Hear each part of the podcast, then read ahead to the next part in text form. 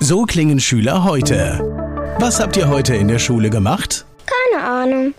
Und so klingt der Speedlearner. Was habt ihr heute in der Schule gemacht? Heute haben wir sehr viel über Afrika gelernt. Soll ich bei den ägyptischen Pharaonen anfangen und bei den Zulu-Kriegen aufhören? Oder interessiert es dich in Wirklichkeit gar nicht? Speedlearning.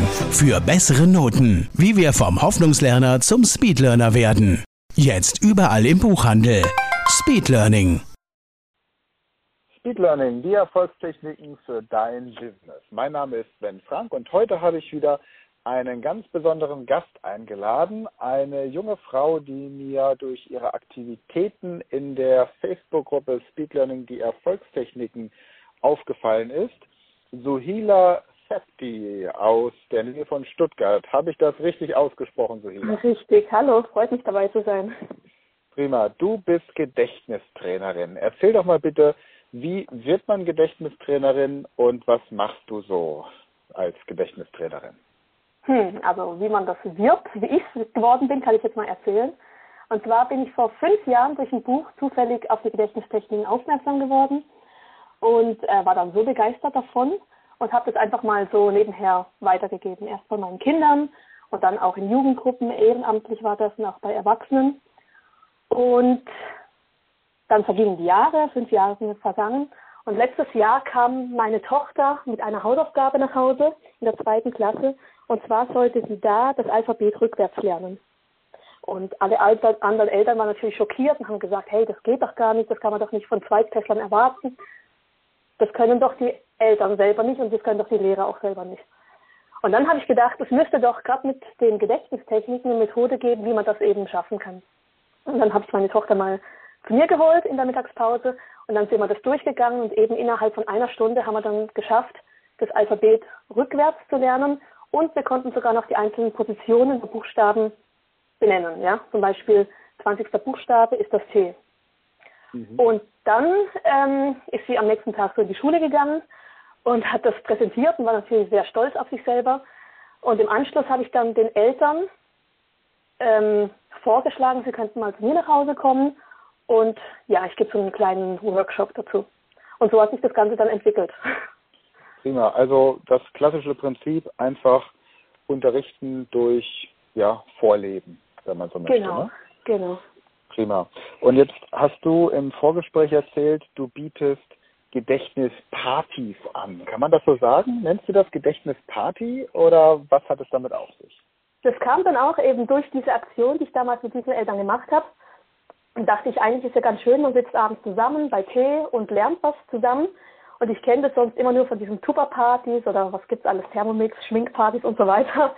Mhm. Und ich dachte, anstatt dass man jetzt da Produkte verkauft, kann man was für sein Hirn machen. Und deswegen bezeichne ich das so. Ja, ja prima.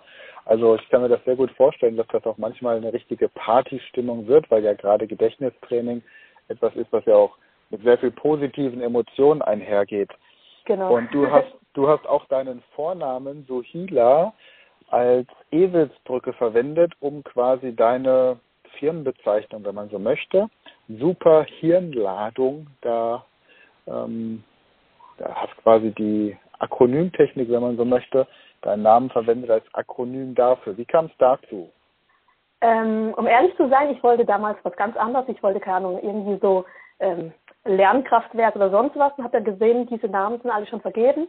Und dann kam das mir so als Gedankenblitz, ich weiß noch ganz genau, ich war im Auto an der Ampel mit meinem Mann und dann kam plötzlich dieses Superhirnladen.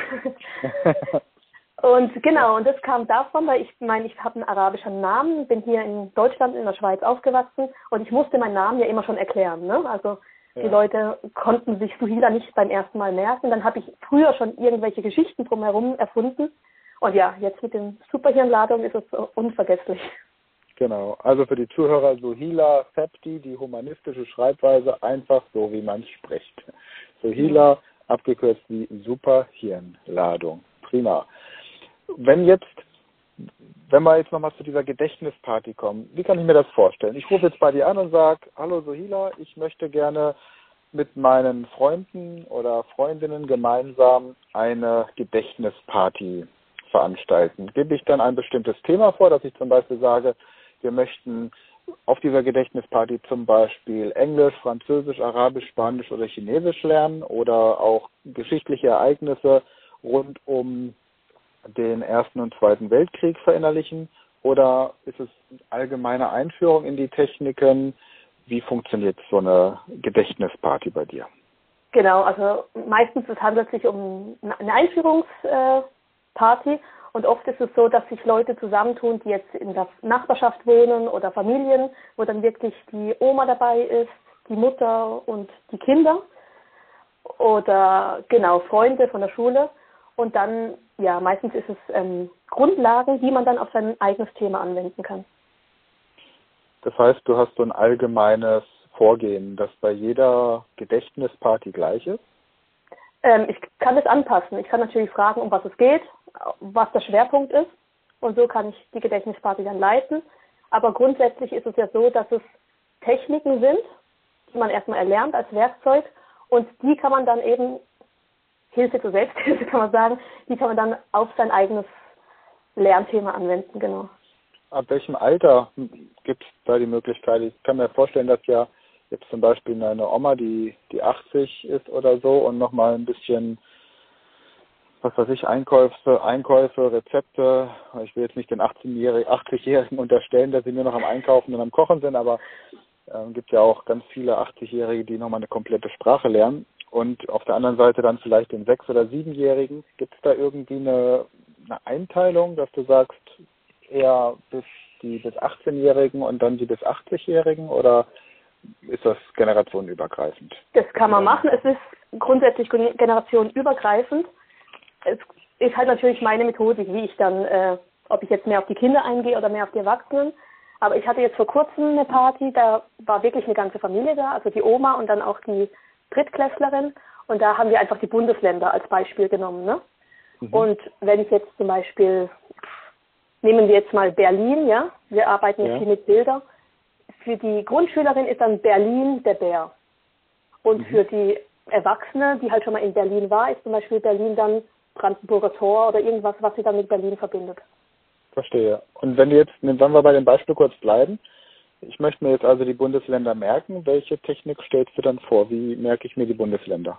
In diesem Fall habe ich jetzt die Loki-Methode genommen, weil ja. die ist perfekt. Also wir verbildern uns sozusagen die Bundesländer und die Hauptstädte und ähm, lagern die dann an verschiedenen Gegenständen ab. In dem Fall jetzt bei denen zu Hause, ne? das wäre ganz praktisch. Ich komme zu den Leuten nach Hause und zu Hause machen wir uns dann eine Route. Mhm. Okay. Und dann sind die Leute auch in der Lage, zum Beispiel das zwölftgrößte Bundesland zu nennen, ne? weil wir da eine gewisse Reihenfolge haben und können dann direkt abrufen, ja, an welcher Stelle. Das macht bei der nächsten, bei der nächsten Party macht das enormen Eindruck, wenn man dann sagt, ah Leute, mir fällt gerade das zwölfgrößte Bundesland nicht ein. Kann mir gerade mal jemand helfen? Prima, da würde ich gerne noch ein bisschen in der nächsten Podcast-Folge mehr zu erfahren. Ähm, eine Frage noch jetzt, die sicherlich auch die Zuhörer interessiert. Du kommst aus dem Raum Stuttgart.